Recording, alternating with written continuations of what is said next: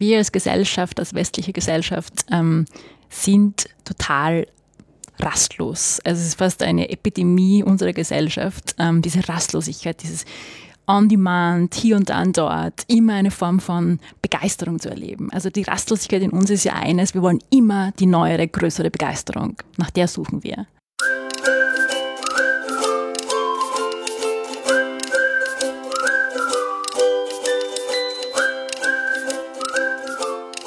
Hallo Fabian. Hallo Eva. Hallo Gregor. Und hallo liebe Zuhörende. Wer ganz aufmerksam zuhört oder die Folgenbeschreibung gelesen hat, wird jetzt mitbekommen haben, dass Eva Gruber wieder da ist. Und wir, wir haben es ja, glaube ich, sogar in der Folge Anfang des Jahres angekündigt, dass wir uns am Ende des Jahres nochmal treffen. Und wie es so schon heißt, Time flies. Wir sind jetzt schon fast am Jahresende angelangt und wollen damit unseren Schwerpunkt zum Thema mentale Fitness, Mental Health, Wellbeing und so weiter so ein bisschen zu einem Abschluss bringen und haben uns dafür heute überlegt, dass wir die drei schlechtesten Gewohnheiten von SozialunternehmerInnen genauer betrachten. Und ähm, wir wissen noch nicht mal, welche das sind. Wir werden sie auch gemeinsam, glaube ich, herauskristallisieren in diesem einstündigen Gespräch. Ich freue mich schon sehr. Bevor wir aber einsteigen, Eva, habe ich eine ganz wichtige Frage an dich. Mental Health, ist das jetzt noch so ein Hype-Thema wie Anfang des Jahres oder wird das jetzt schon ernst genommen? Ist das institutionalisiert? Berichte ein bisschen von deinen Erfahrungen in den letzten 10, 12 Monaten. Ja, total gern. Und ich kann eine Good News äh, verkünden. Das Thema Mental Health scheint jetzt auch nach der Krise von Covid und ich glaube auch bedingt durch sonstige Krisen, die sich jetzt auftun, wirklich bestätigt oder angekommen in den Unternehmen. Ähm, es ist nicht nur das Trendthema, das du gerade erwähnt hast, sondern es ist wirklich ein Thema, das Teil von Kompetenzbildung oder eben auch Wohlbefinden in Firmen ist. Man merkt aber schon so im November, November war ja das, äh, gab es zwei große oder drei große ähm, Jahrestage kann man sagen, das Jahrestag von Mental Health an sich oder auch Mental ähm, Trauma und dann eben auch das Thema Stress. Und in diesem Monat kommen besonders viele Anfragen bei mir rein. So, ach, können wir nicht eine Keynote machen und hier noch ein Event? Und das sind schon sehr punktuelle dann auch Aktivitäten von Unternehmen. Aber großteils ist es wirklich so, Mental Health ist angekommen und sie wollen immer mehr und langfristig an dem Thema arbeiten. Aber es geht auch in Richtung zum Beispiel Diversity und Chancengleichheit. Auch dort braucht es ganz viel Mental Health, ähm, Positivität im Denken und damit eben Fitness im Kopf, weil wenn es um Veränderung geht, um einen Change-Prozess, dann braucht es ganz viele Menschen, die auch das Denken dafür haben, das Mindset dafür haben. Und da ist Mental Health, Mental Fitness, positives Denken absolut ein Thema. Wenn du jetzt den November 2022 mit dem vor einem Jahr 2021 vergleichst, was, was hat sich da konkret geändert in den Anfragen, die du bekommst oder wie du vielleicht auch das Thema präsentiert hast? So die Anfragen, die neu sind, das sind wirklich sehr viele Business-Anfragen. Vor einem Jahr war es vielleicht noch mehr private Anfragen, eh von Unternehmern, von führenden Mitarbeitern und Innen. Aber jetzt ist es wirklich so auf der Business-Ebene, wir wollen was tun für unser Team. Da geht es jetzt nicht um Außenauftritt, sondern geht es nach Innenauftritt, nach innen eben Kompetenzen zu vermitteln, eben eine Idee, einen Mindset mitzugeben, damit sich die Mitarbeiter und ihnen eben wohler fühlen, damit sie eben damit auch Beziehungen anders leben, damit sie damit auch eben leisten können, und zwar in Hochphasen wie diesen. Und die Art der Anfragen hat sich geändert. Also nicht nur dieses punktuelle, hier bitte eine Keynote, hier ein Training, sondern es sind längerfristige, es sind äh, Serien von Workshops, die man halt über Monate auch plant. Es sind stufenweise Programme, die man einführt, damit man eben aufbauen kann. Wir wissen alle, wenn es um Kompetenz geht, um Veränderung des persönlichen Wesens und damit des, des der Aktivität, dann braucht es eine Zeit dafür. Und das haben Sie mittlerweile ein bisschen besser verstanden. Sie dürfen es gerne auch noch besser verstehen und ich freue mich eben, dass es diese Entwicklung zumindest jetzt schon gibt. Das heißt, jetzt musst du als Mental Health Expertin bei so vielen Anfragen und längeren Anfragen aufpassen auf deine eigene mentale Gesundheit. Ja, also es ist jetzt nicht so, dass sie die Türe einrennen, aber viele haben schon verstanden, auch dass es viele Themen gibt, wo man das Ganze insgesamt einbetten kann. Es ist nicht nur das Thema Wohlbefinden, sondern eben, wer muss sich wohlfühlen? Es muss sich eine Frau in Führungspositionen wohlfühlen. Wie schaffen wir quasi den Kanal, um für Frauen in zukünftigen Führungspositionen auch den Raum zu schaffen. Ähm, auch dafür braucht es eben dieses positive Denken, diese mentale Fitness oder Stärke. Und genau. Und sie dürfen natürlich noch gerne mehr kommen, aber auch vollkommen richtig, auch eigene, eigene Balance, meine Balance ist wichtig. Und der Herbst war intensiv, ich gestehe es. Auch mein Verlobter hat gemeint, Achtung, ein bisschen auf die Bremse steigen, weil die Leidenschaft, und das Wort Leid ist in der Leidenschaft schon drinnen, sehr groß ist für das Thema. Und auch ich muss täglich üben, äh, wirklich mit meinen Übungen an mir Grenzen zu setzen, Nein zu sagen, bei mir zu sein, Pause machen und Co. Ich hatte jetzt das äh, ganze Jahr 2022 eigentlich, aber vor allem so ab, ab März herum das Gefühl, äh, Covid und, und ähm, Social Distancing ist gar kein Thema mehr oder es wird nicht mehr als solches wahrgenommen. Ähm, wie, wie, wie hat sich das auch konkret ausgewirkt? Einerseits auf deinen eigenen Arbeitsalltag, aber auch auf die, die Anfragen, die du bekommst? Also weil ja vorher, unterstelle ich jetzt mal, doch mehr im, im digitalen Raum war, ja. wurde jetzt schnell wieder zurück auf, auf persönliche Treffen und komm doch zu unserer Gruppe vorbei oder vielleicht auch im Sinne von, wir, wir, wir treffen uns im, im, in, in einem Seminarhotel im Wald oder so. Wie, und, und ist es wieder die, wie man so schön sagt, die, die gute alte Zeit oder hat sich auch was geändert im Vergleich zu 2019? Naja, es ist, also mein Angebot war auch vorher sehr viel online. Das ist auch meine, meine Intention, weil ich international arbeite. Und man muss heute auch schauen, also es ist sehr gemischt immer noch. Ähm, es hängt vom Unternehmen ab oder von der Organisation der Community. Ist die international aufgestellt über mehrere Länder oder Kontinente hinweg, dann kann ich fast nur Online-Formate gestalten, außer ich habe sehr großes Budget, um die alle zusammenzubringen. Aber eben sehr viele meiner Formate sind über mehrere Kontinente, Länder und so weiter damit online. Und da braucht es dann schon diese, diese Sequenz an unterschiedlichen Erlebnissen. Nicht nur einmal, sondern halt mehrmals hintereinander und entsprechend auch damit einen emotional sicheren Raum zu schaffen, einfach auch das, das Gemeinschaftsgefühl zu schaffen und damit eben auf diesen auf dieser Basis aufzubauen. Aber an sich natürlich gibt es auch immer mehr, Gott sei Dank, äh, in, in Persona, in Präsenz quasi äh, Workshops oder Trainings oder eben Coaching-Spaziergänge, die ich mit, mit meinen Klientinnen und Klienten auch mache, in den Parks und so weiter. Und das ist sehr schön. Also ich merke persönlich auch, es ist natürlich das persönliche Miteinander arbeiten viel leichter und viel angenehmer und, und viel ergiebiger insgesamt äh, in allem, was passiert. Mhm. Wie, wie, wie schaut das bei dir aus, Fabian? So äh, Erlebnis von so Beratungsgeschichten online und jetzt, ähm, jetzt äh, physisch oder so, sowohl als, als Gebender, vielleicht auch als Nehmender. Aber wie ist so deine Erfahrung im, im letzten Jahr gewesen? Oder äh, was, was ändert das für dich? Also es ist nicht wirklich repräsentativ, meine Erfahrung im letzten Jahr, weil ich mit Beginn des letzten, also des laufenden, jetzt bald endenden Kalenderjahres ja auch eine neue Rolle äh, angenommen habe. Und davor ähm, auch ein bisschen pandemieunabhängig in meiner Rolle davor eigentlich dauernd im Homeoffice war, sowieso. Mhm. Ähm, das heißt, da war die Pandemie sekundär und in der, im neuen Job habe ich sie in die andere Richtung ignoriert und war eigentlich immer physisch unterwegs. Ähm, also ich bin, ich kann nicht sagen, äh, ja, ja, in meiner Wahrnehmung sind physische Kontakte äh, fast 100 Prozent mehr als im letzten Jahr. Das liegt aber für mich nicht nur am gesamtgesellschaftlichen Umgang mit der Pandemie, sondern vor allem an meiner neuen Rolle. Äh, ja, von dem her ist, weiß ich nicht, wie, wie repräsentativ das ist und gleiches, gleiches gilt für die Mental Health Thematik, ähm, wo ich bei mir das Stresslevel in diesem Kalender ja exorbitant höher wahrgenommen habe als im letzten und auch das primär eine, eine Veränderung der Rolle, aus der Veränderung der Rolle hervorgeht. Da kann man schon ansetzen, oder? Mit den schlechten Gewohnheiten. Ja, fangen wir an. Was wäre jetzt die schlechte Gewohnheit, Fabian? Bevor die Eva sie verrät. Bevor ich sie, sie, sie meine genau, verrate. Sie hat, sie hat dich analysiert. Ja, also Wie würdest du sie selbst? Äh, ich ich ja. würde das tatsächlich als die, ähm, das, das, das ist die Leidenschaft ähm, äh, bezeichnen. Also ich habe extrem gerne extrem viel investiert dieses letzte Jahr. Ähm, bis an den Punkt, wo gerade im November, wo dann alles so viel ist, die, die letzten Wochen tatsächlich ähm, ich gemerkt habe, es war zu viel. Äh, und das vielleicht schon kommen gesehen habe, aber auch gemeint habe, ich muss noch durchbeißen. Bin jetzt an dem Punkt, wo ich glaube, ich bin einigermaßen durch. Äh, aber äh, ja, getrieben durch die Leidenschaft, glaube ich. Mhm. Das war, wenn man auf, die, auf der schlechten Gewohnheit bleibt, ähm, mich zu sehr von meiner Motivation treiben lassen. Ja gut, aber dann ist jetzt der Moment, wo ich mich ein bisschen auskotze. Wir haben mhm. vorher im, im, Vorgespräch, da warst du noch gar nicht im Raum, Fabian, noch mhm, kurz drüber geredet. Aber äh, du, du, du, kennst ja mein, mein Leiden seit, seit Jahrzehnten, dass ich, ich tue mir total schwer damit, man, man, plant, man plant alles und will es gleichmäßig aufteilen, aber irgendwie im Juli, August und im Dezember, die Menschen melden sich einfach nicht zurück und beschweren sich aber im September und Oktober und im Jänner und Februar, dass so viel zu tun ist. Und irgendwie irgendwie, für mich ist immer dieses, ich verstehe es nicht. Warum, warum muss jetzt, oder so Geschichten wie Betriebsurlaub oder sowas. Und man weiß schon, erholt sich jetzt zwei Wochen und ich weiß aber schon, bevor diese zwei Wochen dann zwischen den Jahren, wie es so schön heißt, beginnen, dass alle voll gestresst, äh, also zwar voll entspannt zurückkommen, aber nach ein paar Tagen wieder voll gestresst sind, weil sie ja diese zwei Wochen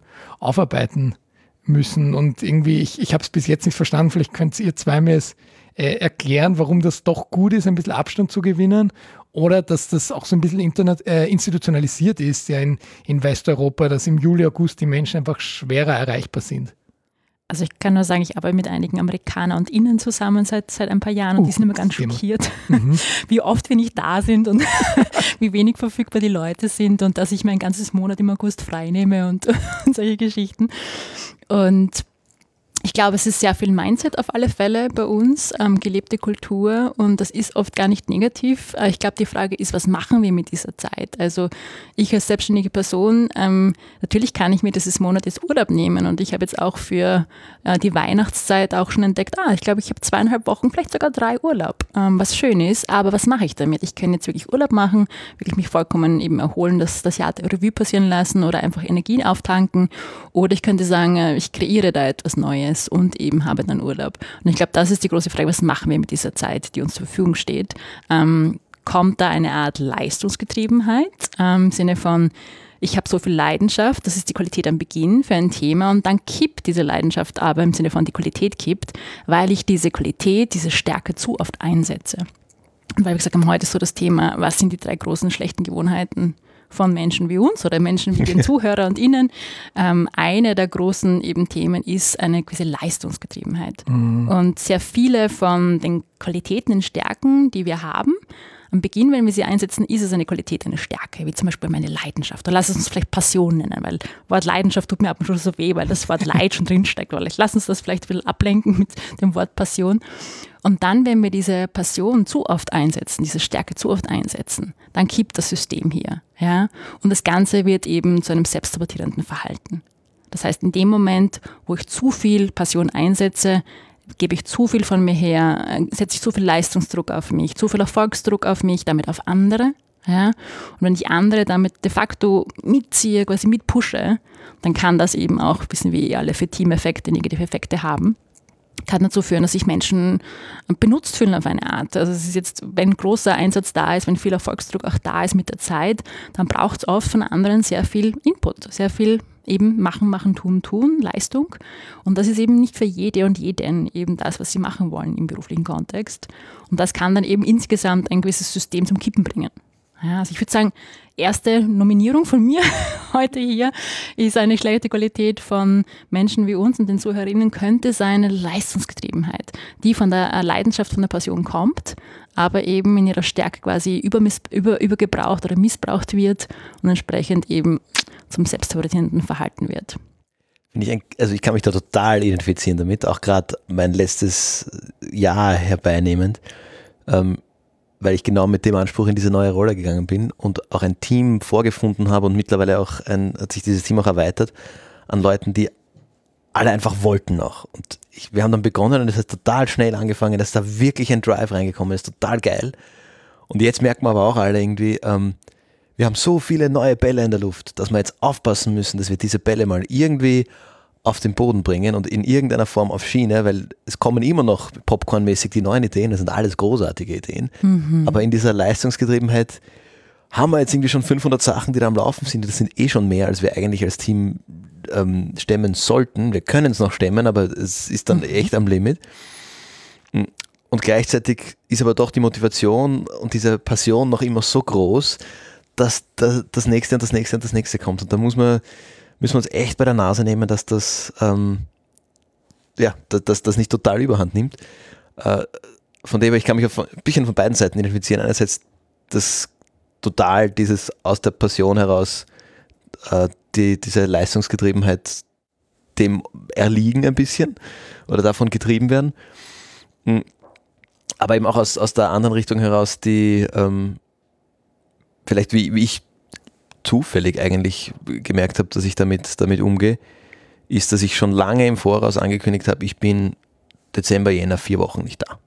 Ähm, ich, und ich habe bis heute nichts gebucht, ich weiß nicht, wo ich sein werde. Sehr schön. Aber das hat sich so weit irgendwie verselbstständigt, ähm, dass mittlerweile ähm, auch aus dem Team, das zurückkommt, äh, sei doch bitte wirklich nicht da. Ähm, oh. Müssen ja ein Ticket kaufen. Einen ja, genau. Ähm, genau. IBAN ist verlinkt. Na, also das, ähm, äh, das finde ich schon auch schön bei uns irgendwie zu sehen, auch dass dieses Bewusstsein bei allen wohl auch irgendwie gekommen ist und dass alle das auch für sich so sehen und wissen, wir können nicht von heute auf morgen sagen, okay, jetzt ziehen wir einen Stecker und machen Pause, aber wir bereiten uns darauf vor. Und ich meine, für mich ist natürlich besonders dieses Vier-Wochen-Fenster recht spürbar, aber allgemein habe ich das Gefühl, dass irgendwie wir so eine, ein eine Kurve hatten.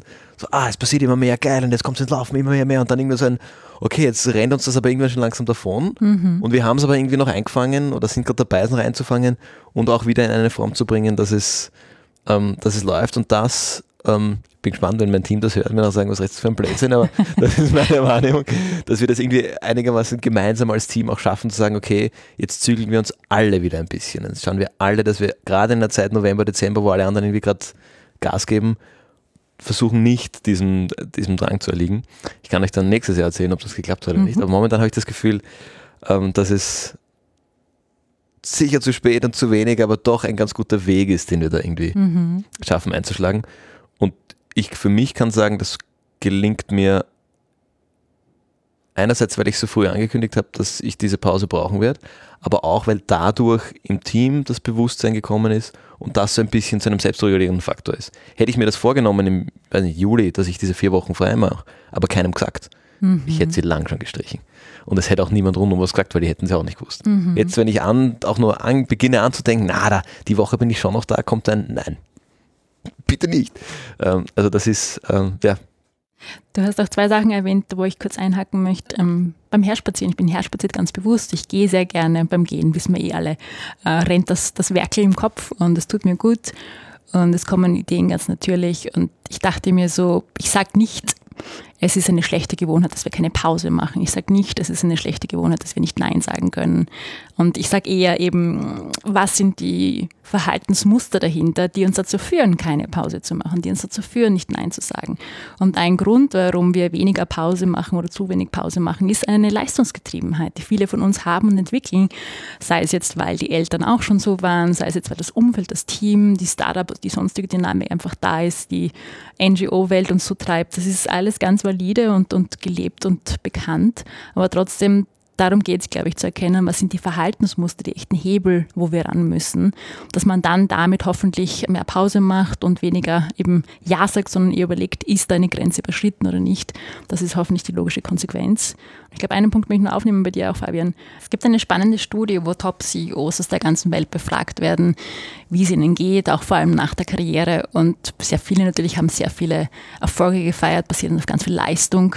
Und die große Erkenntnis ist dort, glücklich sind sie nicht. Also aufgrund dieser ganzen Erfolge der Leistungen, die sie eben da äh, geliefert haben, Glück und Zufriedenheit haben sie nicht erlebt, äh, nicht am Ende dieser ganzen Reise.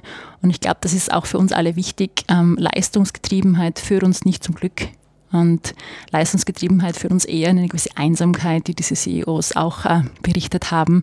An der Spitze fühlt es sich oft einsam an, weil man eben mit Entscheidungen immer mal alleine ist und entsprechend braucht es wirklich eine Verbundenheit mit dem Team, mit der Familie. Es braucht sehr viel vielleicht bewusste Pause dazwischen, eben wie diese vier, vier Wochen, um auch wirklich zu sich zu kommen, zu schauen, wo geht die Leidenschaft hin, die Passion, ist es noch die richtige Richtung mit dem richtigen Tempo und so weiter. Dann bin ich zum Glück kein Top-CEO. mich da nicht sehr einsam. Das ist gut. Aber was, was du jetzt erwähnt hast, Eva, mit dem nicht Nein sagen können, das, ähm, das ist das Erste, was mir jetzt eingefallen ist bei, bei, bei dem Beispiel. Jetzt gerade wieder denken an, an Sozialunternehmen und äh, ein echtes Beispiel, vielleicht ist es auch heute so passiert. Ähm, wenn also wenn da ewig schon eine, eine Ausschreibung für eine Förderung herumgeistert auf der ewigen To-Do-Liste und dann fragt man sich jeden Montag, na machen wir das jetzt oder nicht? Und dann kommt man zwischen den Montagen drauf, eigentlich haben wir gerade eh viel zu viel zu tun. Und drei Tage später ist aber wieder Montag und es wird gesagt, jetzt, jetzt gehen wir das an, weil das Geld brauchen wir wirklich dringend.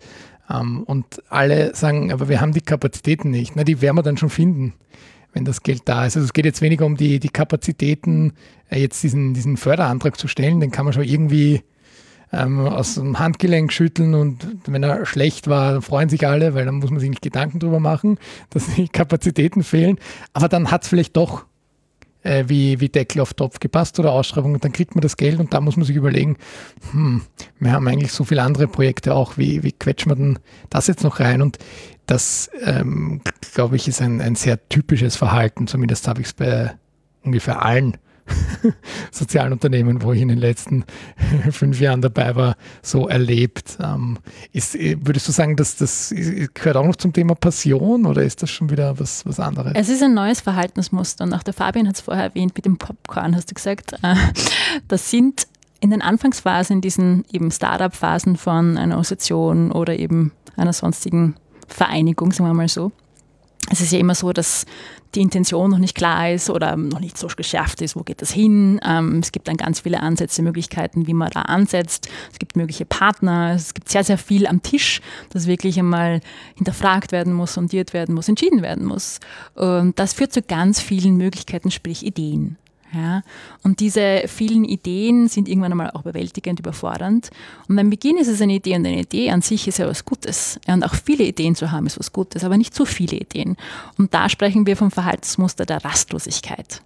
Also wenn ich permanent eine neue Idee habe, ja, dann ist das so ähnlich wie am, am, am, am Strand. Da haben wir den Sand, das Meer. Da haben wir im besten Fall so ein kleines Kübelchen und eine Schaufel und sagen, ja, ich möchte jetzt eine Wasserburg bauen. Ja, und dann grabe ich mal da rein mit meiner Schaufel und denke mir, hm, da drüben schaut es aber leichter aus. Dann laufe ich dorthin auf die andere Stelle, fange dort zum Graben an, denke mir, ah, da drüben, da sieht der Sand besonders locker aus.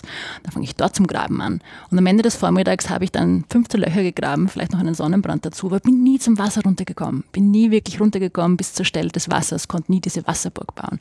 Was ich damit meine, ist, diese vielen Ideen äh, führen uns auch dazu, dass wir viel beginnen dass wir uns auch durch vieles ablenken lassen, dass wir damit aber wenige Ideen wirklich vertiefen, wirklich zum Ende bringen und damit wirklich umsetzen. Und eben die Antwort vielleicht auf deine Frage ist, diesen Förderantrag, warum schreiben wir ihn nicht, wenn er so simpel ist oder wenn wir sogar jemanden externen dafür beauftragen können? Auch das wird gefördert, paradoxerweise. Ja. ähm, was lenkt uns eigentlich ab, diesen Förderantrag zu schreiben? Ja, und dass man dort einmal reinschaut, was ist es denn auf unserem Teller, auf unserem Tisch, das so viel ist, dass uns eigentlich von gewissen Prioritäten wie Finanzierung beschaffen ablenkt. Was meint ihr dazu? Rastlosigkeit als mögliche schlechte Gewohnheit. Ich habe gleich gedacht an das, an das, ist es deine zweite, die Rastlosigkeit? ja, zweite also nach der Leistungsgetriebenheit, was die Rastlosigkeit? Ja. Also damit kann ich mich auch total identifizieren. Das, das trifft mir auf jeden Fall zu. Die Antwort darauf für mich kommt jetzt auch ein bisschen in dem raus, was du gesagt hast, ist das englische Sprichwort Choose Your Battles. Mhm. Und gerade in sozialen Tätigkeiten ist es ja brennt überall. Gerade jetzt haben wir Krisen ohne Ende an allen Ecken und Enden und viele davon wahrscheinlich in irgendeiner Form, meine, allein schon, wenn wir jetzt in unseren, in den Bildungssektor reinschauen, gibt es schon mehr Themen, die es zu lösen gäbe, als man in einer, in einer einzelnen Lebenszeit, äh, vor allem einer unternehmerischen Lebenszeit irgendwie unterbringen kann. Ja, und da ist die, ähm, diese Rastlosigkeit, ja, verstehe ich total und ist wahrscheinlich auch mit ein Grund ähm, für meine, mein äh, Burnout-Potenzial, sage ich mal. Jeder hat das Burnout-Potenzial, by the way. Ja, ich glaube, gerade in so einem Sektor hast du es immer. Mhm. Ähm, aber ja, sehe ich, seh ich total stark. Und ich habe das ähm, bei einem Freund von mir erlebt, das war eine kleine banale Kleinigkeit. Wir haben über irgendwas diskutiert. Ich glaube, es war das bedingungslose Grundeinkommen. Und er hat gesagt, naja, er hat da mal, ist da mal drauf gekommen, hat angefangen zu recherchieren und dann hat er sich furchtbar aufgeregt und dann hat er nochmal recherchiert und hat diesen Artikel gefunden und dann hat er sich gedacht, choose your battles und das liegen lassen und hat weitergearbeitet. Mhm. Und das fand ich aus der Erzählung heraus total stark. ich dachte, ja eh, äh, muss man eh machen, weil sobald ich anfange, mich in irgendwas reinzutigern, brenne ich mich aus, bevor ich überhaupt eine Idee habe und bin total frustriert, dass die Welt dort irgendwie furchtbar ist. Äh, und ja, also von, das gehört für mich auch total rein in diese Rastlosigkeit. Und das immer wieder fokussieren und sagen, ah, aber das ist jetzt das Loch, das ich grabe und egal wie der Sand rundherum ausschaut, ich bleibe mal hier, bis ich zum Wasser komme, äh, ist, glaube ich, auch eine, wahrscheinlich eine Fähigkeit, die man üben kann und üben sollte auch und diesen, diesen Fokus auch zu, auch zu bringen. Ne?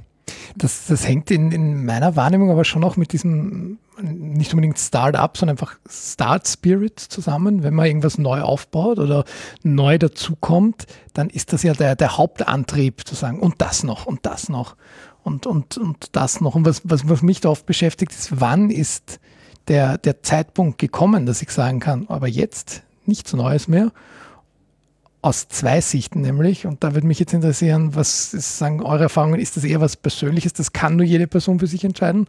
Oder muss ich irgendwann auch die, die Organisation als, als lebenden Organismus auch ernst nehmen und respektieren und sagen, aus Sicht der Organisation ist der Zeitpunkt jetzt gekommen, egal wie, wie es für dich ist, ob du noch sagst, für mich ist aber besser noch was Neues und noch was Neues. Weil mhm. die Organisation verträgt das einfach ab einem gewissen Zeitpunkt nicht mehr. Also ich persönlich würde mit zwei Blickwinkeln reingehen. Der erste ist, wir als Gesellschaft, als westliche Gesellschaft ähm, sind total rastlos. Also es ist fast eine Epidemie unserer Gesellschaft, ähm, diese Rastlosigkeit, dieses on demand, hier und dann dort, immer eine Form von Begeisterung zu erleben. Also die Rastlosigkeit in uns ist ja eines, wir wollen immer die neuere, größere Begeisterung. Nach der suchen wir. Ja, deswegen werden wir rastlos mit diesen ganzen Ideen. Und wenn wir unseren Freizeitraum anschauen, unsere eben Wochenenden, dann sind vielleicht auch dort rastlos. Vielleicht kann man sich mal auf der persönlichen, privaten Ebene beobachten. Bin ich dort rastlos? Hetze ich dort von einem zum nächsten? Muss ich immer quasi etwas im Plan haben? Und eben, was könnte auch hier mein Fokus sein? Ja, wo könnte ich mal ansetzen, wo ein schöner Hebel zu Hause ist? Und ich glaube, das muss mal bewusst sein. Wir sind de facto von außen auch so geprägt, so stimuliert von der Gesellschaft, von der Wirtschaft und so weiter, von den einzelnen Stakeholdern, dass das wirklich schon so eine Art Epidemie meiner Meinung nach ist. Ähm, das Zweite ist, was du gesagt hast, ähm, was die Organisation oder die Institutionen, die halt etwas bewegen wollen, betrifft, ähm, ich glaube, man hört es immer von, von auch den eigenen Beratern, die man so hat, oder den Mentoren, die Mentorinnen, die man so hat. Fang einmal mit was an. Also quasi so, mach mal so dein MVP, ja, so ein Minimal Viable Product und dann eben erlebe aus dem heraus und äh, kreiere und gestalte aus dem heraus. Nimm das quasi als Fundament, als Basis. Und ich glaube, ich kann es für mich sagen, ich habe im drei Unternehmen mittlerweile mitgegründet und eines davon vor über zehn Jahren. Und da haben wir auch mit einer ersten Produktidee begonnen. Und daraus ist dann etwas ganz anderes nochmal entstanden. Das Thema blieb das gleiche, also Financial Education damals, aber die Organisation, die GmbH dahinter hat sich ganz anders entwickelt und weiterentwickelt. Und ich glaube, wir müssen einfach mal sagen, das ist mal eine Idee, die wirkt valide genug und mit der fangen wir mal an und gehen hinaus und testen das und bauen auf den Erlebnissen auf. Und nur so kannst du eben weitergehen. Das ist wie ein Kind, das muss auch mal irgendwann vom Krabbeln aufstehen und die ersten Schritte machen und dann irgendwann kann es auch laufen. Aber es muss einmal krabbeln beginnen und das Krabbeln ist quasi die eine Idee, das MVP, dass man eben auch mal testet. Ja, das wäre so mein, mein, mein Feedback dazu. Und, und wie, wie schaffe ich es, dass ein, ein, ein Ziel, was vor ein paar Jahren noch unerreichbar schien, jetzt schon längst überschritten wurde, dass man nicht sagt, jetzt noch mehr, sondern sagt, jetzt machen wir mal das, das ordentlich? Also wie, wie kann ich dieses, ist es ein bisschen eine, eine, eine Erdung oder ich weiß nicht, du, du lachst jetzt Fabian, du, du, du, du verstehst, was ich meine, fällt dir ein Wort dafür ein? Also dieses sagen jetzt einmal Stopp, schau mal an im Vergleich zu dem, was wir uns damals, als wir MVP gemacht haben, uns vorgenommen haben, das haben wir schon längst überschritten. Jetzt müssen wir nicht noch eine Null mehr bei der Reichweite oder so dranhängen, sondern das mal ordentlich machen. Ja, ich lache, weil ähm, äh, weil dieses Erlebnis, okay, ich setze mir Ziele und komme irgendwie drauf, ich bin jetzt schon über mein Ziel weit hinausgeschossen. ähm, wir zwei haben das immer wieder diskutiert, dass, dass wir da immer wieder an, an gewissen Dingen eigentlich zufällig erkennen, wow, da, da passieren jetzt gerade Dinge, aber da sind wir Teil von Dingen, wo wir uns vor drei Jahren noch gedacht hätten, ähm, das wäre irgendwie so ein zehn Jahres Meilenstein. Ja. Ja, das äh, das finde ich, ähm, ich kenne dieses Erlebnis, ähm, ich habe mich noch nie gefragt, bis du das jetzt gesagt hast, was das mit mir macht, weil eigentlich könnte ich dann sagen, na gut, dann habe ich sieben Jahre ähm, Pause, wenn ich nach drei Jahren schon den zehn Jahres Meilenstein erreicht habe, oder? Aha, das ist interessant. Ja. Ähm, und ja, ich, also, wahrscheinlich sollte ich das dann machen, oder? Ja, klar. Also ich sehe es auch so, ich sehe es immer so im, im Rahmen von einem Veränderungsprozess, einem Change-Prozess, wenn man so möchte, ist es ja immer so, dass man als Person, die diesen Change initiiert, sei das jetzt ein Gründer, eine Gründerin, sei das jetzt eine Person in einer Organisation, geht es ja darum, einmal eine, eine, Intention auch zu setzen. Wofür machen wir denn das Ganze? Was ist das Warum? Was ist die Frage, was ist die Antwort auf die Frage Warum? Ja, warum habt ihr das damals gestartet? Was war die Antwort damals? Was ist sie auch heute? Ja, und vielleicht muss man die Frage damit eben neu stellen. Warum mache ich das, was ich mache? Ja, und das muss man dann aber eben auf ein Team auch runterbrechen. Was ist deine ganz persönliche Antwort, Gregor, eben auf diese Frage? Was ist deine Antwort, Fabian, auf diese Frage? Das heißt, man muss von jeder Person eben die Intention schärfen. Warum bist du noch mit an Bord? Warum bist du noch mit am Tisch? Warum machst du eben das mit uns, um eben dich weiter oder uns weiterzuentwickeln? Und ich glaube, diese Frage, was ist die Intention? Was ist, was ist die Antwort auf die Frage, warum? Warum bist du noch hier? warum prägst du das mit? Ich glaube, das braucht es sehr regelmäßig, um das größere gemeinsame Bild zu schaffen. Schön, spannend. das nehme ich mit. Ja. Ähm, Schlechte Gewohnheit. Schlechte Gewohnheit. Das Thema heißt, wir hatten, wir hatten, die Leistungsorientiertheit und wir hatten die Rastlosigkeit. Ich bin Leistungsgetriebenheit. Von Leistungsgetriebenheit. Ja, ja das ist was anderes, natürlich, ja. richtig. Die Leistungsgetriebenheit und wir hatten die Rastlosigkeit. Ich bin Opfer von beidem. Ähm, oder ich trage beides oder ja, in mir. Ich sehe noch andere Muster. Wenn ihr wollt, könnt ihr euch ins aussuchen. Wir steigen mal dort in die Tiefe. Also in meiner Arbeit mit eben UnternehmerInnen und auch den getriebenen Teams dahinter sind halt oft sehr viele getriebene Teams. Eines, was es sicherlich noch gibt, ist das Thema der Selbstbewertung oder der kritischen inneren Stimme, die sagt, ich bin nicht, ja, ich bin nicht gut genug, ich bin nicht schnell genug, ich bin nicht äh, leistungsorientiert genug, ich bin eben nicht gescheit genug, ich bin eben nicht schnell genug, was auch immer es ist. Ähm, also dieses Thema von einer inneren Kritik, die ich mir gegenüber habe, die ich aber auch anderen gegenüber habe oder den Umständen gegenüber habe, ist ein sehr, sehr großes Thema. Also quasi so der innere Richter, die innere Richterin, die sagt so und so und so und so. Nicht. Würde ich gern ja. drüber sprechen, nämlich aus einer Gender-Perspektive. Ja, ich gebe da noch ein, zwei andere Beispiele und dann können wir schauen, was ihr auswählt. Sehr gut. Das Ach so, wir dürfen da eins, ah, ja, dürfen eins ja. auswählen. Okay, gut. Und wir das zu merken. Ein anderes Thema ist sicherlich auch das Thema, und das ist im sozialen Bereich ein großes Thema, das Thema des Zufriedenstellens.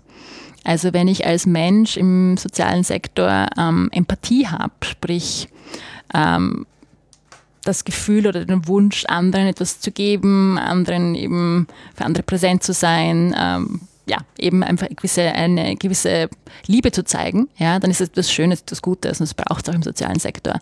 Wenn ich allerdings diese Qualität und Stärke wiederum zu oft einsetze und damit unter Anführungszeichen missbrauche, diese Empathie, dann kippt das System wieder und ich kippe de facto in ein zufriedenstellenden Helfen. Ja, und das ist eben zu stark eingesetzt. Und dieses Art Helfersyndrom, könnte man sagen, ist auch bei sehr, sehr vielen Sozialorganisationen, auch im Führungsbereich, ganz ein großes Thema. Und ich arbeite mit vielen Führungspersonen in dem, dem Bereich auch zusammen, die sagen so, ich habe auch oft so oft Ja gesagt, ich habe auch oft meine Grenzen nicht gesetzt und nicht, nicht früh genug und entsprechend brenne ich aus oder, oder bin ich am Ausbrennen oder bin ich ausgebrannt. Ja, das heißt, neben dem, der inneren Kritik oder der Kritik an gewissen eben Menschen oder anderen oder Umständen gibt es auch das Thema des Zufriedenstellens, des Helfens, das ungesund ist. Und das Dritte, was schon ein Thema ist, auch vor allem im Bereich des Gründens und des Startens, ist das Vermeiderhafte in uns. Dass wir immer wieder das Gefühl haben, so, ja, das geht morgen auch und gewisse Aufgaben, gewisse Gespräche, die halt nicht so einfach sind, die sich nicht angenehm anfühlen, werden hinausgeschoben und werden vermieden. Das heißt, das Thema der Prokrastination ist natürlich auch eines, das eine schlechte Gewohnheit werden kann. Mhm. Weil ich es immer aufschiebe, wird es dann zur mentalen Belastung. Es wird zur mentalen Belastung, weil ich es von heute auf morgen auf übermorgen auf immer aufschiebe. Damit kommt ganz viel Schuld und Scham dazu. Und natürlich, wenn andere im Team oder sonstigen Kontexten wie Familien, Freunde eben auch involviert sind, dann hat das eine Konsequenz. Ja, das heißt, irgendwann passe ich nicht auf, was ich wirklich tun muss. Es hat eine Konsequenz für andere, weil ich nicht als Mensch, als Person auftauche, meine Aufgaben nicht mache und so weiter. Und ähm, wenn man etwas startet, dann ist einfach, wir wissen, sehr viel äh, am Tisch und sehr viel los. Man hat sehr viele Hüte auf. Und das kann zu einer gewissen Form von Überwältigung führen, weil man halt oft in einer gewissen Führungsaufgabe sehr viel machen muss. Und es sind sehr viele administrative Aufgaben dabei, die halt nicht spannend sind. Da sind viele schwere Gespräche dabei mit einem möglichen Mitarbeiter, der nicht so gut liefert. Ähm, und entsprechend ist das nicht angenehm angenehmes Gespräch. Das heißt, äh, ähm, so dieses vermeiderhafte Verhalten könnte auch eine schlechte Gewohnheit sein. Das heißt, ihr habt die Wahl. du, machst das, du machst das ausgezeichnet. Du bist die allererste, Gratulation dazu, die allererste Gästin in unseren mittlerweile fast 50 Folgen, die mehr als einmal aufgetreten ist bis jetzt. Das ist die erste Dankeschön. mit einer zweiten Folge und du bringst dich gerade für eine dritte Folge in Stellung, weil wir nicht alle Themen heute bearbeiten können. Wir machen das zu einer jährlichen Tradition. Wir machen, das, ist eine, das ist keine blöde Idee, ja, das können wir machen. Geschickt, geschickt. Ähm, Hast du eine Präferenz, Gregor? Also ich würde tatsächlich gerne über das erste, was du genannt hast, äh, kurz sprechen aus einer, aus einer Gender-Perspektive und vielleicht ist es damit auch schon von uns zwei weißen Männern äh, gesagt. ähm, dann ähm, das, das zweite, was du genannt hast, äh, das haben wir auch schon in der ersten Folge mit dir besprochen, das ganze Thema, wo was ja in der, in der viel zitierten WU-Studie und der Heropreneurship so ein bisschen ja. benannt wurde, haben wir auch in der letzten Folge ausführlich darüber gesprochen. Deswegen glaube ich, wenn wir uns auf was einigen müssen, dann wäre es wahrscheinlich das, weil es das ganze Jahr immer wieder aufgetaucht ist. Das dritte, was du genannt hast, und ich bin dann auf, auf dein Ranking auch gespannt, Fabian, das ist was, was glaube ich sehr stark mit, mit Gründung und Führung zu tun hat, wo wir ja auch eine ganz große großartige Folge dieses Jahr hatten mit Rosa Bergmann, ähm, wo das auch ähm, mhm. durchaus auch angestriffen wurde, wo ich der Meinung bin, dass, dass das nicht alle betrifft, sondern eher wirklich die Personen, die die, die Last auf ihren Schultern spüren, der Verantwortung, dieses auch ein bisschen das, das Ausweichen. Insofern glaube ich nämlich, dass das, das, was du in der Mitte genannt hast, das, das ähm, kompatibelste ist, wenn wir uns jetzt auf eines einigen müssten, wo natürlich jetzt das Gegenteil auch dafür spricht, dass wir es in jeder Folge dieses Jahr angesprochen haben, dass wir schon alles gesagt haben. Ja, also mein Ranking ist, glaube ich, so ähnlich. Also ich fange, dieses Zufriedenstellen ist, glaube ich, das, das Spannendste, weil auch wenn eins ist, dass ich, wir haben es angesprochen, aber ich habe das Gefühl, ich habe das immer wieder schon erlebt, aber ich kann es nicht ganz greifen, ähm, dass ich bin nicht genug, äh, ja, ist auch spannend. Ähm, ich glaube auch, dass, dass, dass wir das kürzer, also zum einen kürzer abhandeln können. Äh, und das dritte, die Prokrastination, ist eins, mit dem ich persönlich weniger Themen hatte in den letzten Monaten. Ähm, eher im Gegenteil, eben, dass ich zu viel aufgemacht habe und Dinge nicht aufgeschrieben habe. Deshalb wäre das mein, meine dritte Präferenz. Dann starten wir los, oder? Starten wir los. Ist das jetzt eine Einigung oder ich schon, glaub, Also ich habe so verstanden. Ja. Also Option 2 von 3. Machen wir jetzt kurz den Exkurs. Ich kenne das als Imposter-Syndrom, was du jetzt beschrieben hast. Also dieses, ähm, warum, warum fragen Sie mich? Das nicht genug sein. Das genau. Ist, du, ziehst das zweite Thema vor das erste. Ja, genau, das, okay. weil wir gesagt haben, das ja, okay, schnell okay, machen kurz, kurz, kurz, Das war jetzt mein Plan. Passt. ähm, und ähm, deswegen habe ich gesagt, aus einer Gender-Perspektive zu betrachten, weil wie du es genannt hast, ähm, habe ich mir gedacht, na, die, die ersten zwei, die können wir beide nicken und haben das so in unseren letzten zehn Jahren noch so erlebt. Ähm, dass das jetzt ähm, das äh, nicht genügen oder so, das ist äh, mir nicht passiert und auch so wie ich dich beobachtet habe, Fabian, von außen. Ähm, aber wie du es gesagt hast, ist mir aufgefallen, ganz viele äh, junge Frauen, die ich kennengelernt habe in den letzten Jahren im Sozialunternehmenbereich, auch bei Preisverleihungen ganz stark, die, die sich da ganz schwer tun damit und das wirklich als, als Thema haben. Warum wurde jetzt bei so vielen anderen tollen Projekten, warum wurde ausgerechnet meines ausgewählt oder mhm. warum ist bei mir der Erfolg so schnell da und bei den, bei den anderen nicht? Ähm, und ich habe jetzt schon die These, dass das irgendwie was, was mit, mit Gender zu tun haben könnte, dass äh, Menschen, die sich äh, männlich lesen, da eher das Bewusstsein gar nicht dafür haben, weil ähm, ich glaube, dass auch in unserer Gesellschaft so gefördert wird, so nach dem Motto, wenn du, wenn, wenn was zu dir kommt, dann hast du dir das verdient. Ja. Ich kann dir keine Studie dazu rezitieren, sagen wir mal so kann ich nicht, aber ich kann auf alle Fälle aus meiner Erfahrung sagen, dass Frauen ja eine gewisse Tendenz dazu haben, zu sagen, zu sich selbst zu sagen, ich bin nicht gut genug für diesen Job oder ich bin nicht klug genug für diese Ausschreibung oder ich bin nicht gut genug für diese eine Aufgabe. Ja, das heißt, sie sind vielleicht tendenziell eher die, die noch etwas drüber überlegen müssen, äh, nicht nur einmal drüber schlafen, sondern mehrmals drüber schlafen, dass sie sich nominieren. Ich habe vor kurzem auch ein großes Projekt angenommen von einem ähm, Business-Kunden, den ich nicht nennen darf, aber da geht es um ein, ein, ein vieljähriges Programm ähm, und da konnten sich Frauen bewerben und die Frauen sind nicht irgendwelche Frauen, die Frauen sind schon jetzt in Führungspositionen oder in sehr vielversprechenden Positionen in einer weltweiten Organisation. Und das Programm ist de facto allen offen gestanden, die eine gewisse, sagen wir mal, Qualifikation mitgebracht haben und eine gewisse Geschichte in Unternehmung. Es haben sich dann doch einige einfach nicht beworben. Und die verantwortliche Person, die das Programm eben auch mitgestaltet und dann mit mir und anderen Expertinnen und Experten musste sie zum Teil wirklich einladen oder die Führungskräfte der einzelnen Frauen mussten sie quasi anstupsen und sagen, hey, magst du dich nicht bewerben? Ja? Und da war dann in den Gesprächen danach oft die Konsequenz oder das Erkenntnis, ja, also die sahen sich nicht als gut genug oder noch nicht gut genug oder noch nicht lang genug in dieser Organisation verankert, dass sie sich jetzt für so, eine, für so ein Programm und damit für eine künftige Karriere äh, bewerben können. Ja, und da bin ich bei dir, das gibt's. Ähm, warum ist das jetzt so, kann man, uns, kann uns fragen. Es ist einfach auch schon so, weil sehr oft eben die Strukturen einfach auch so geprägt sind, dass sich eine Frau oft nicht gleich quasi in erste Stelle stellt oder sagt, ich, ich hebe gleich die Hand und, und quasi bringe mich ein. In dem konkreten Fall ist es eine sehr alte, sehr, sehr männlich dominierte und auch sehr männlich dominierte, ähm, nicht nur Organisation, sondern eben auch ein, ein Sektor. Ja, das kann man jetzt mal so, so hinlegen und sagen, das ist jetzt so, aber das will ich eben nicht. Ähm, deswegen ja, das ist die eine Antwort. Ähm, ich glaube, die andere ist aber schon auch, wie ist die Persönlichkeit geprägt? Und wenn ich in mir quasi so einen Leistungstiger habe oder eine Tigerin in dem Fall, ähm, dann ist es egal, dann will ich genauso ähm, etwas machen, da sage ich genauso zu mir, ich kann das. Ja? Äh, oder ich muss eben noch schneller und noch besser sein. Und trotzdem ist es eine gewisse innere Kritik zu sagen, ich will das unbedingt und dafür muss ich noch besser sein und ich bin noch nicht gut genug. Äh, deswegen treibe ich mich da eben auch an mit dieser Leistungsgetriebenheit. Und das ist eine sehr harte, ähm, auch brutale Paarung. Diese starke innere Kritik, die sagt, ich bin noch nicht. Ja? Und dann dieser innere Druck, der sagt, du musst Leistung bringen, du musst Erfolge bringen kenne auch eine Studie dazu, ich habe das immer wieder auch schon gehört, dass überhaupt im Bewerbungsverfahren Männer, wenn zwei Dinge von den sieben, die gefragt sind, zutreffen, sagen, es passt, bewerbe ich mich. Und Frauen, wenn äh, sechs von sieben zutreffen, bewerben sich nicht, weil das siebte trifft nicht so. Also das, diese, das, auf der Perspektive ist das Gender-Thema, glaube ich, schon eins.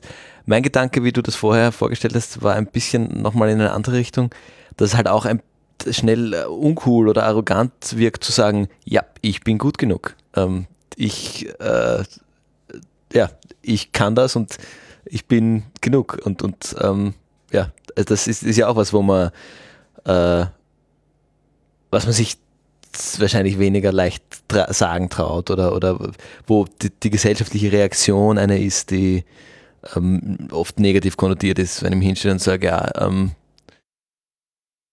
ja, ja, ich bin großartig für das. Wie, wie ist das für dich? Ähm, ich gerade jetzt ist ein spannender Zeitpunkt, mich das zu fragen, weil wir jetzt so im Zuge des Jahresabschlusses einige solche, solche ähm, eben auch Feedbackrunden hatten und ich extrem viel und eigentlich ausschließlich positives Feedback zu meiner Arbeit im letzten Jahr mhm. bekommen habe. Das heißt, ich kann für mich äh, aus dem letzten Jahr sagen, ich war für die Rolle in dieser Zeit absolut gut genug und habe da, hab da das Beste draus gemacht. Mhm. Ähm, das ist aber auch eine, eine ich sage das jetzt und gleichzeitig kommen wir doch ein bisschen arrogant vor in dem Moment. Ah, wirklich? Ich ich, ich erlebe es nämlich ein bisschen anders. Ich habe gar keine Schwierigkeiten damit zu sagen, weil ich, ich, ich hoffe, du kannst mich auch oft gern aufhalten, dass ich das schon relativ gut einschätze, zu welchen Dingen ich sage, ja, ja, das kann ich oder das kann ich besonders gut. Ich kriege aber ganz oft diese Reaktion, dieses, mhm. ja, mhm. so Augen verdrehen und das musst du jetzt nicht sagen, oder? Das ist uns allen bewusst. Ähm, ich glaube auch je, ich glaube, das hat auch was mit Generationen zu tun aber auch mit Umfeld, wenn ich jetzt so überlege. Also es passiert mir dann schon eher auch, wenn es mehr ins, ins Private geht. Also ich glaube, wenn ich es in, in einem Arbeitskontext sage, das funktioniert gut, dann ist es ja auch allen klar. Dann ist es eher so, das muss jetzt nicht sagen, das erleben wir jeden Tag. Hingegen, wenn irgendwie so, na, wie läuft es in der Arbeit? Ja, das läuft besonders gut. So, okay.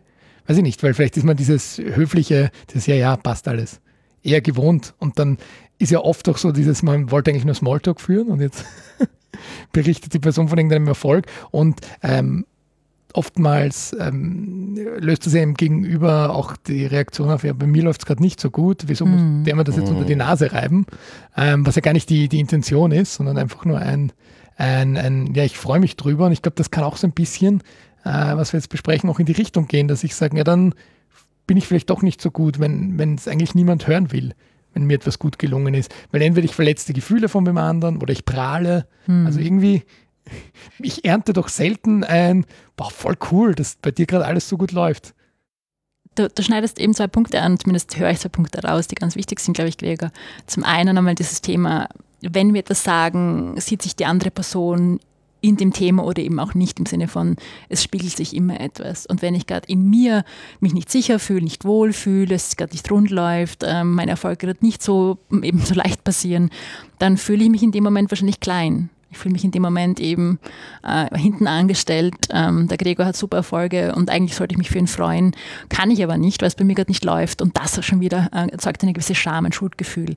Ähm, das ist eines, was passiert in dem Fall. Sicherlich eine gewisse Spiegelung. Wie geht es mir mit dem Thema? Äh, und das Zweite, was sicherlich auch da ist, dass es auch in unserer Kultur oder bei vielen von uns auch nicht eine Kompetenz ist, sich zu feiern. Ja, heißt jetzt nicht, sich eben laut auf die Brust zu schlagen und so weiter, auf den Tisch zu springen und sonstiges zu machen, dann heißt einfach, sich wirklich zu feiern. Und das nicht nur einmal im Jahresende, sondern halt einfach auch laufend. Und äh, wenn man jetzt äh, allein schon Gewohnheiten hernimmt als Teil von Verhaltensveränderung, dann ist Feiern ein, eines der drei großen Zutaten für eine neue Gewohnheit, weil das Feiern am Ende eines Verhaltens eine positive Emotion eben startet. Nicht nur mal im Gehirn, sondern damit eben eine chemische Reaktion auslöst und dann im Körper quasi wie so eine Flut von guter Energie eben auch passiert.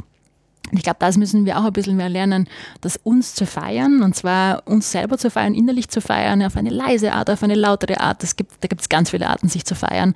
Und dass das de facto Teil unseres Alltags wird und dass wir damit auch uns stärken. Damit steigt eine Motivation, eine Willenskraft und so weiter, ein Selbstverständnis, ein Selbstbild.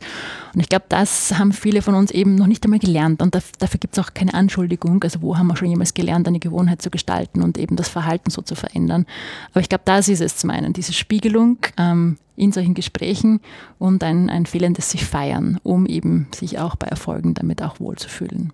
Ja, das kann ich. Mich feiern kann ich. Ja.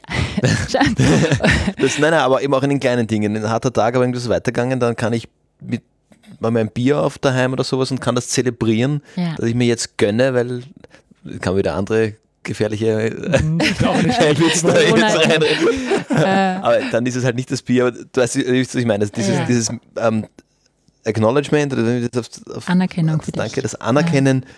dass ich heute was geschafft habe oder was geleistet habe und das können auch Baby Steps sein. Das muss ja nicht Absolut. immer der große zwölf Monats Meilenstein sein, sondern auch die, die kleinen Dinge. Und das hilft mir schon, mich zu treiben beim äh, quasi in, die, in den nächsten Schritt äh, oder in die, in die nächste Runde und den, den nächsten kleinen Meilenstein äh, erreichen zu wollen und dafür zu motivieren auch. Ja, absolut. Vielleicht eine kleine Nuance, aber doch, ähm, was der Fabian gerade erzählt hat, das Bier am Ende des Tages, das ja sehr gut schmecken kann, oder das Glas Wein, das ist eine Belohnung und das ist kein Feiern. Also das ist ein großes Missverständnis auch im Bereich des Gewohnheitengestaltens, dass die Leute glauben, ja, wenn ich jetzt am Montag und am Dienstag äh, Sport mache oder keine Ahnung, mich so und so bewege oder so und so esse, dann kann ich am Wochenende das und das tun. Ja, dann habe ich am Wochenende, keine Ahnung, eine, eine Couch-Session oder eine Pizza oder was auch immer. Das ist eine Belohnung. Ähm, das Feiern ist ein sofort großartiges Feiern, wo man eben in dem Moment, wo man das Verhalten gemacht hat, eben wo man etwas abgesendet hat, wo man eben was erledigt hat, dass man sich da feiert, weil das löst dann im Gehirn diese positive Emotion aus. Und das kann eben das Gehirn mit dem Verhalten verknüpfen. Und sagt das mhm. Gehirn, wow, was für eine coole Sache machst du da bitte, das will ich wieder haben. Ja? Und das verstärkt eben dieses Verankern von neuen Gewohnheiten. Die Belohnung ist trotzdem in Ordnung, weitermachen, ja? also da nichts aufgeben und nichts kleiner machen, aber eben feiern ist eine andere, eine hm, andere okay. Dimension. Haben wir damit die Frage beantwortet? Die, die Frage ist beantwortet. Jetzt war der Exkurs doch ein bisschen länger. Ja, als, als ich dachte. Ich glaube, es ist schon wichtig, dass wir jetzt über dieses, ähm, ich weiß nicht, ich nenne es immer Helferinnen-Syndrom mhm. drüber sprechen. Wie, wie würdest du es bezeichnen, dieses Thema, dass ich immer, ja. immer das Gefühl habe, ich bin die Person, die muss jetzt hier, hier helfen und, und ohne mich ist es ganz schwierig und da ist noch ein, ein Ort, wo ich sein muss. Also ich kenne es aus den vielen Geschichten oder auch aus den vielen Zusammenarbeiten mit Menschen, vor allem wenn man etwas gründet, etwas startet, dann ist man meistens die Person, die als erste da war oder als die Personen von zwei, dreien, die als erste da sind. Und dann hat man ganz viel Verantwortlichkeitsgefühl. Ja? Also quasi ich bin verantwortlich, dass das läuft. Ja? Und auch wenn dann ein Team wächst, auch wenn Partnerschaften wachsen und so weiter, bleibt das trotzdem, dieses Verantwortlichkeitsgefühl. Und es gibt viele Menschen, die eine Prägung haben, eine Grund Grundprägung haben, zu sagen, wenn jemand etwas braucht, mache ich das. Ja, brauche gar nicht großartig gefragt werden. Ich bin die erste Person, die aufzeigt. Und äh, übersetzt gesagt ist, dass die Person läuft immer los, bevor die anderen für etwas loslaufen. Das heißt, man muss sie gar nicht gescheit fragen, sondern die Person ist sicherlich gleich da oder greift das sowieso von, von selbst auf. Ja. Und das ist ganz konkret gesagt ähm, das Überverwenden, das Missbrauchen von Empathie. Das heißt, es geht so weit, dass man da sogar jemanden schmeichelt oder sogar jemanden unter Anführungszeichen retten möchte, obwohl die Person gar nicht sagt, ich brauche brauch Hilfe, ich muss gerettet werden, sondern eben man schreitet ein. Und das führt eben ganz schnell zu einer gewissen Erschöpfung. Was aber auch passiert ist, dass es in einem Kontext von einem Team oder einer Gruppe wie der Familie oder dem Freundeskreis, dass die Person, die ständig hilft, irgendwann einmal auch an Vertrauen verliert von den anderen.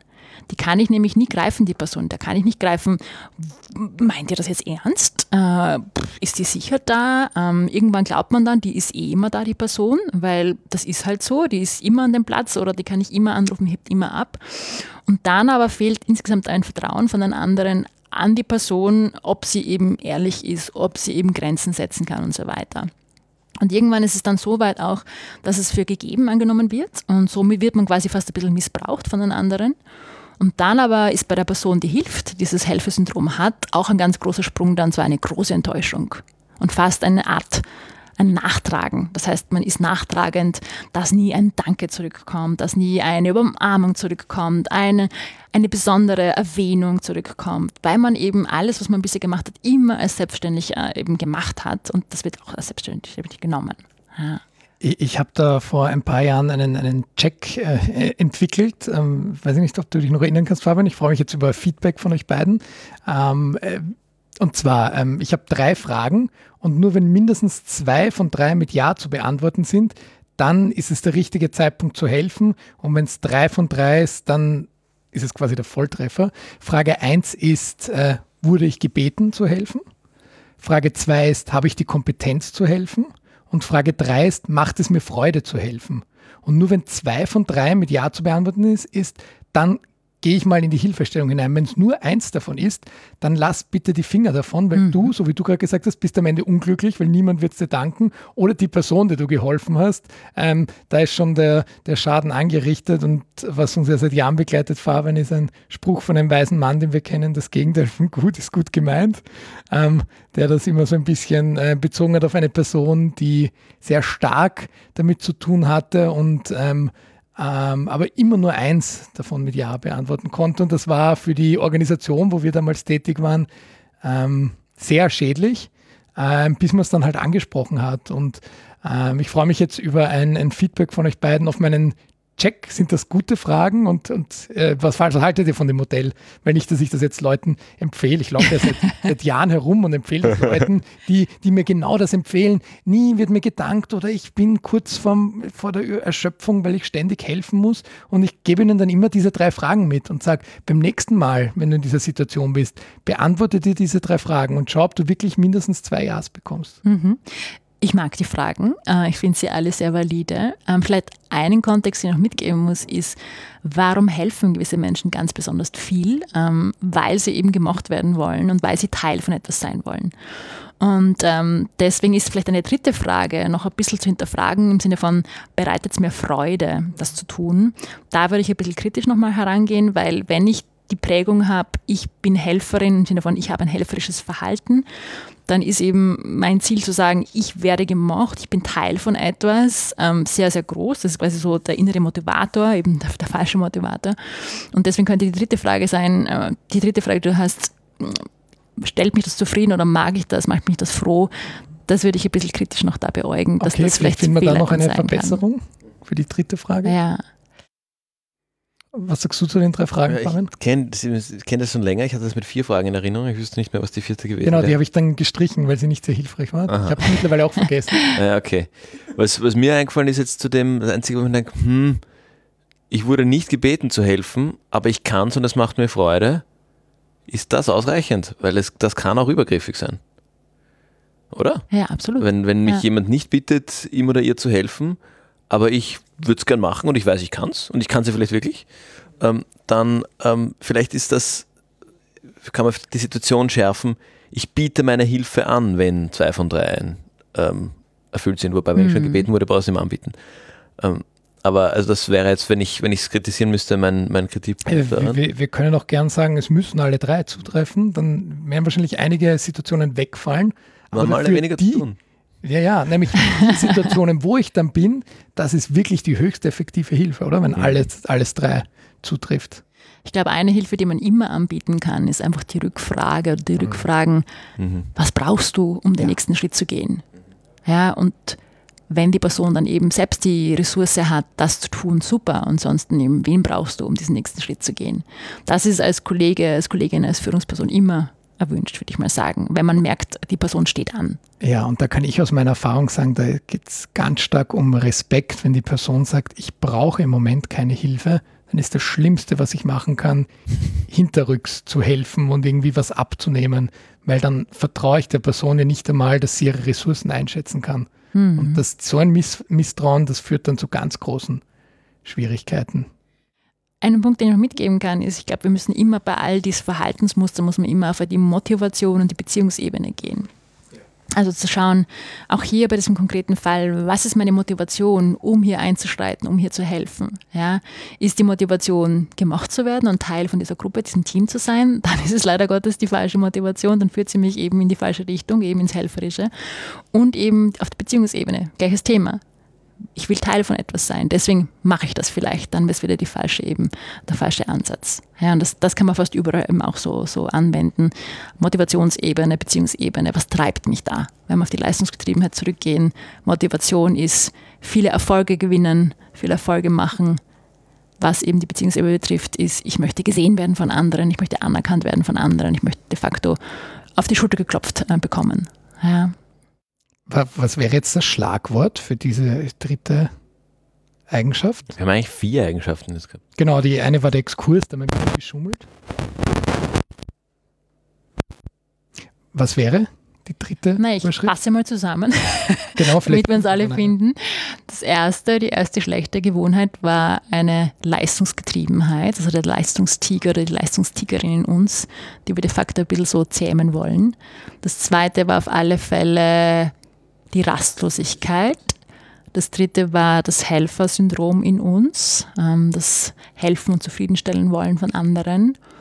Und das letzte, willst du mir jetzt nochmal helfen? So der Exkurs des Genugseins. Des Genugseins, im Sinne von, dass man der inneren Kritik, äh, dem inneren Richter, der Richterin in einem ein bisschen so auch eine gute, positive Antwort geben kann. Sagen, ich bin gut genug, wo ich bin oder was ich bin.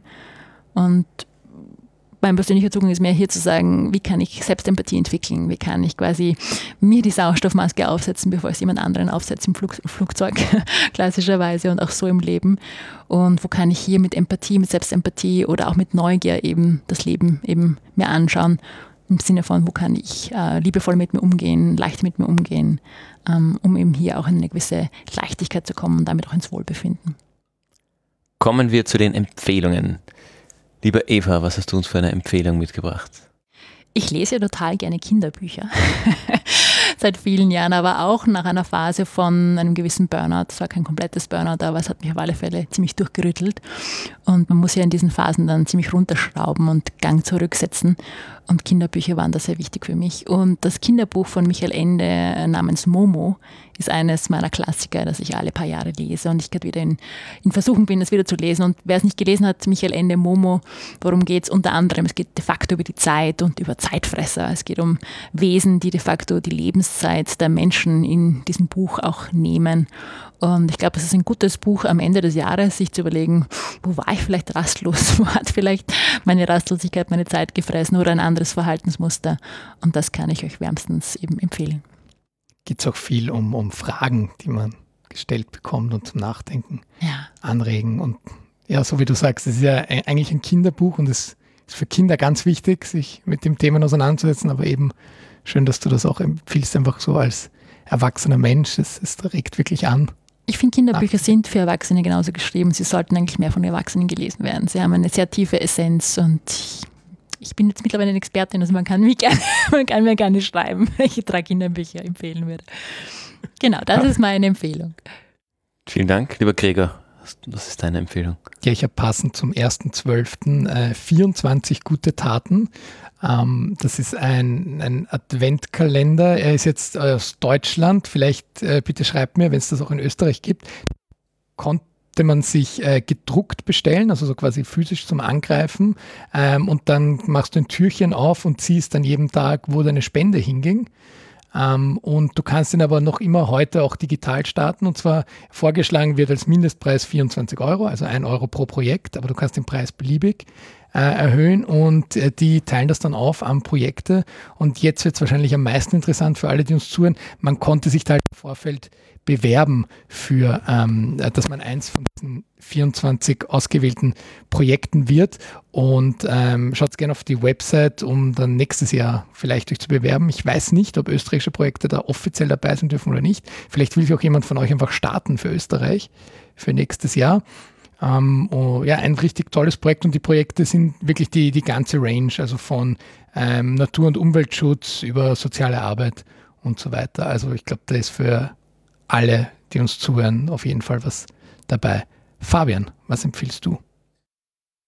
Äh, ich habe so ein bisschen, also ein, eine, eine Mental Health Maßnahme, die ich für mich in den letzten Jahren getroffen habe, die sehr gut gefruchtet hat und auch passt zu dem, was wir heute gesprochen haben, mit, mit äh, also äh, im Kopf geblieben ist mir dieses Choose Your Battles.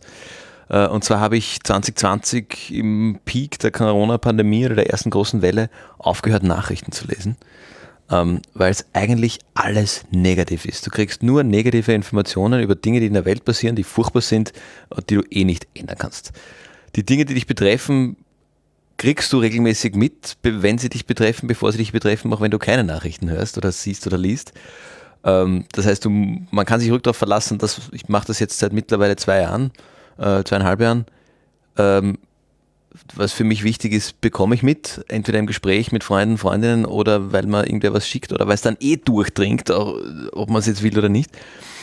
Ähm, aber ich brauche eigentlich nicht mehr mich mit den, den großen, äh, dem großen Leid der Welt zuschütten, wenn ich eh nichts damit tun kann, weil es ist einfach so, dass es deprimiert und wahnsinnig viel Zeit und Energie frisst. Also Stichwort Momos ist auch, abgesehen von dem, von der äh, von den Themen, die eigentlich durchwegs negativ sind, ein wahnsinniger Zeitfresser. Hm.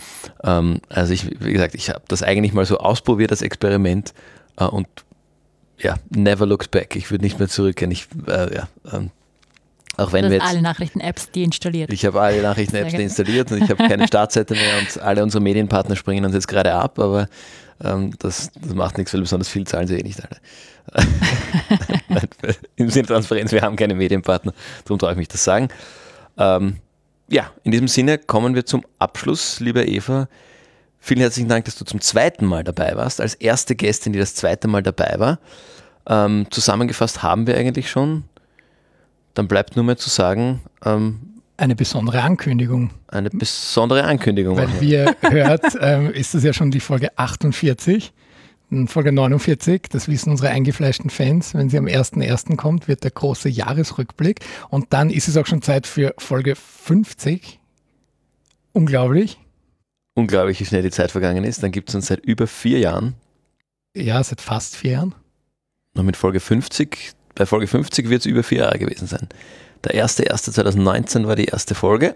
Und ja. wenn wir dann im Februar 2023 rauskommen, sind wir über vier Jahre. Du hast recht, genau. Ein Monat älter genau. und um das zu feiern, jetzt, jetzt bin ich in der Rechnung mm, drin, genau. das ist immer urschwierig zu rechnen, ja. äh, laden wir zu einer ganz besonderen Aufnahme ein und zwar am Montag, dem 30. Januar um 18.30 Uhr könnt ihr ins Haus der Philanthropie in Wien kommen. Äh, das wird alles noch beschrieben und verlinkt und teilnehmen an der Aufnahme zur Folge 50. Und zwar äh, Fabian und ich werden uns über ganz wichtige Themen aus dem dritten Sektor unterhalten. Und das dritte Headset liegt dann so herum. Und wenn immer ihr der Meinung seid, äh, das geht so nicht, was die zwei reden, oder was ihr schon immer sagen wolltet, also ihr könnt auch gerne mit einer Agenda kommen, dann schnappt euch das Headset und gestaltet die Folge mit uns mit. Ähm, die Anmeldung für das Event äh, wird ebenfalls verlinkt und wir freuen uns über ganz viele Menschen, die wir sonst vielleicht auch nur virtuell kennen, wenn sie kommen und sich an der Aufnahme beteiligen. In diesem Sinne wünschen wir eine angenehme und ruhige Jahresendzeit und freuen uns dann anscheinend, Eva, mit dir in zwölf Monaten wieder aufzunehmen. Danken sehr, dass du da warst. Uh, freuen uns schon sehr auf den Jahresrückblick und dann auf den 30. Jänner, wenn wir euch sehen und wenn ich dabei sein kann, wird diese Folge dann am ersten, zweiten hören. Jetzt so viel angekündigt, das müssen wir jetzt alles liefern, Fabian. Das, das lernt man eigentlich als allererstes, man darf Dinge nie ankündigen. Ja, eben, genau, aber das, ja, stimmt. Ja, ähm, alle, das ist jetzt unsere vierte oder fünfte schlechte Angewohnheit. Ja, genau, wir, wir, so wir kündigen Dinge an und schaffen uns damit selbst einen Stress. In diesem Sinne, danke fürs Dabeisein und bis zum nächsten Mal.